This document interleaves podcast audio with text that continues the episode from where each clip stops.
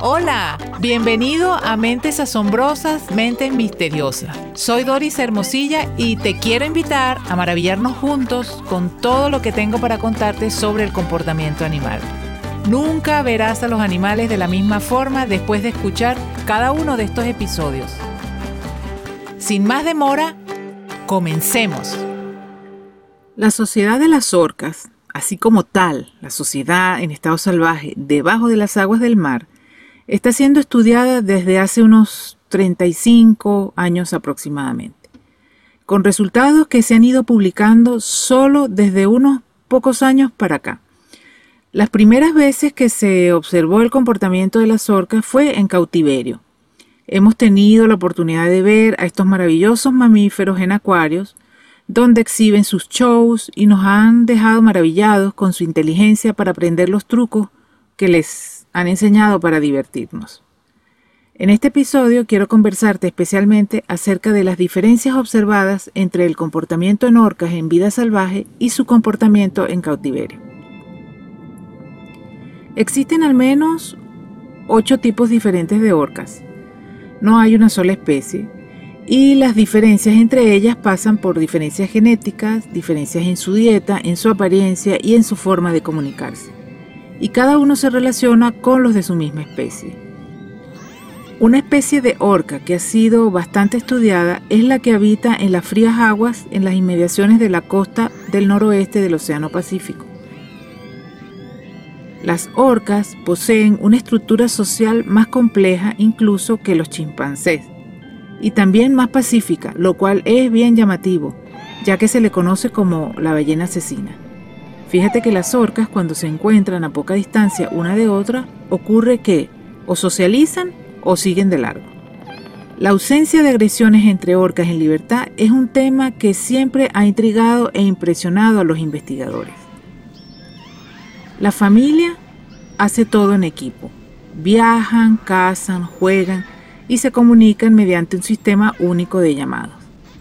A destacar en esta sociedad, entre otras muchísimas cosas, es el estrecho vínculo que hay entre madres e hijos. Mientras son bebés, las orcas son madres solícitas, creando un vínculo emocional, acariciando con su hocico a las crías. Las orcas adolescentes también están interesadas en los bebés y disfrutan de hacer de, de niñera, así como en la sociedad de los elefantes. Y a pesar de que relaciones materno-filiales muy estrechas también se han observado y documentado en otras especies, como los elefantes, por ejemplo, en el caso de las orcas es mucho más estrecha de lo que hemos imaginado. Las madres desempeñan un papel crucial para la supervivencia de sus hijos adultos. Tanto las hembras como los machos pasan toda su vida con la familia de sus madres. Sin embargo, claro, que una ballena joven también interactúa con otros además de su familia, socializan y comparten dialecto. Cuando una hembra alcanza los 15 años, estos encuentros se vuelven oportunidades para aparearse con machos de otros grupos.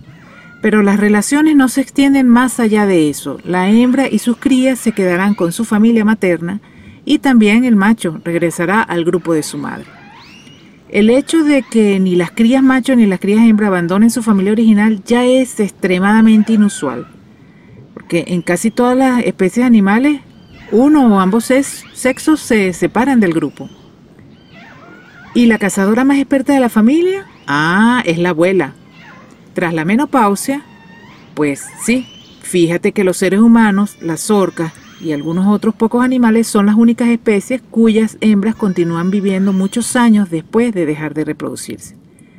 Bueno, las abuelas toman el mando de las cacerías de salmón, que es el principal fuente de alimento de las orcas que residen en esta zona al noreste del Pacífico.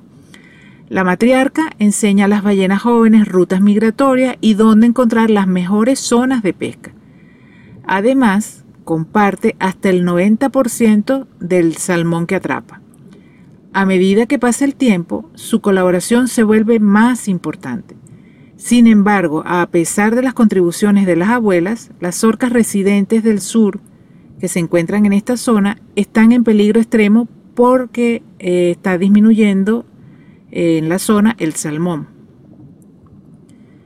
Cuando muere una anciana madre, aumenta la posibilidad de que sus hijos adultos y ya bien grandotes comiencen a morir, especialmente los machos. Esto probablemente se deba a que las madres siguen supliendo comida para los hijos durante toda su vida. Le dan más del 50% de lo que capturan. Y algo curioso es que cuando el macho es el que caza, generalmente comparte solo un 15% de lo capturado y lo comparte con su madre. Bueno, con esta descripción, a grosso modo, podemos ver que es una sociedad donde las relaciones familiares son muy estrechas, donde hay socialización con otras familias genéticamente iguales y que en las profundidades del océano hay vidas importantes tanto para los propios animales como para el ecosistema y el engranaje de la vida en el planeta. En cuanto a las orcas en cautiverio, hay también un cúmulo de evidencia científica, bien detallada por cierto, en una publicación hecha por biólogos marinos y veterinarios, llamada El caso contra los mamíferos marinos en cautiverio. Sabemos desde hace mucho tiempo que a las orcas les va mal en los parques marinos y en acuarios. Eso no es nuevo. En esta publicación se evidencia claramente que en los tanques donde permanecen las orcas, en estos acuarios, estas son incapaces de satisfacer sus complejas necesidades sociales, cognitivas y emocionales. Y esto se traduce evidentemente en trastornos en su comportamiento. Algunos podrían pensar que la inteligencia en las orcas es un amortiguador para el estrés de vivir y actuar en tanques de hormigón, es decir, que su inteligencia les serviría, ¿sabes?, como para afrontar lo que es vivir en un entorno artificial. Pero se ha determinado que es todo lo contrario.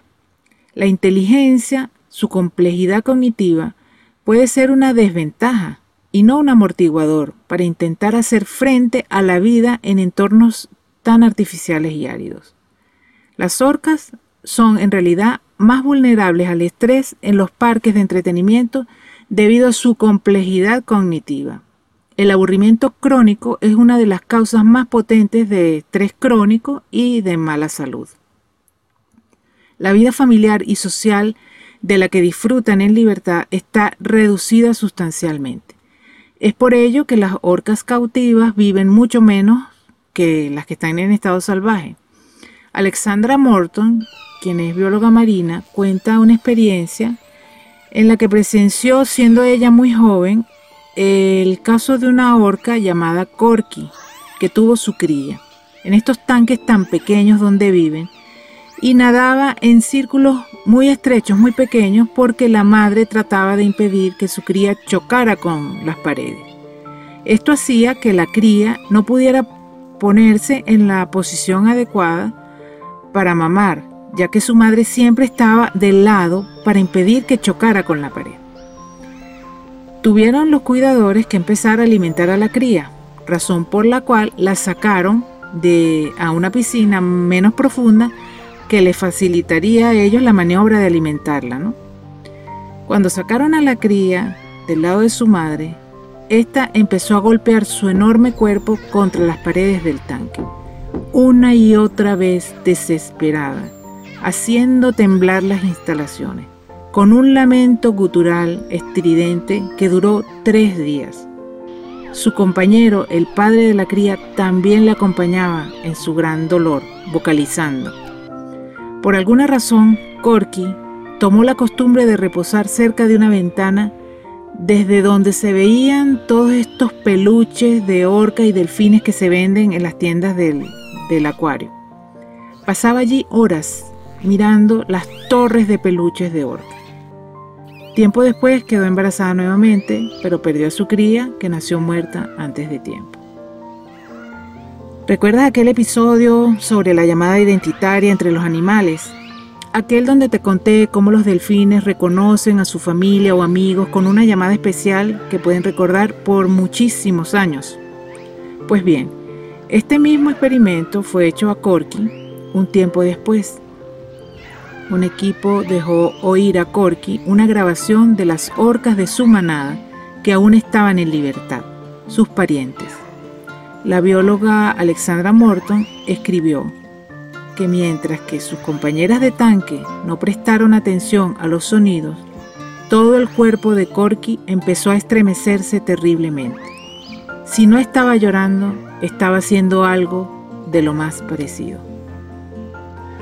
Y esto que te cuento es tan solo uno entre decenas, sino cientos de casos en que el comportamiento de las orcas en cautiverio se ve afectado. Las condiciones artificiales en las que viven hacen que sus vidas sean realmente infelices y que tarde o temprano pierdan la cordura. Por eso se han visto casos de agresiones entre ellas, entre las orcas, y casos de orcas que han matado seres humanos. Cosa esta última que jamás, nunca en la vida ha sido reportado estando ellas en vida salvaje. Como dice el etólogo Carl Safina, entre las anécdotas con las orcas se cuela un dato puro y duro. Las orcas en libertad tratan a los humanos con una extraña ausencia de violencia. Hasta aquí por ahora, espero que te haya gustado este episodio. Te sigo invitando a que nos maravillemos juntos con todo lo que tengo para contarte acerca del comportamiento de los animales. Coméntame si hay algún animal o algún aspecto de su comportamiento del que te gustaría escuchar. Hasta la próxima.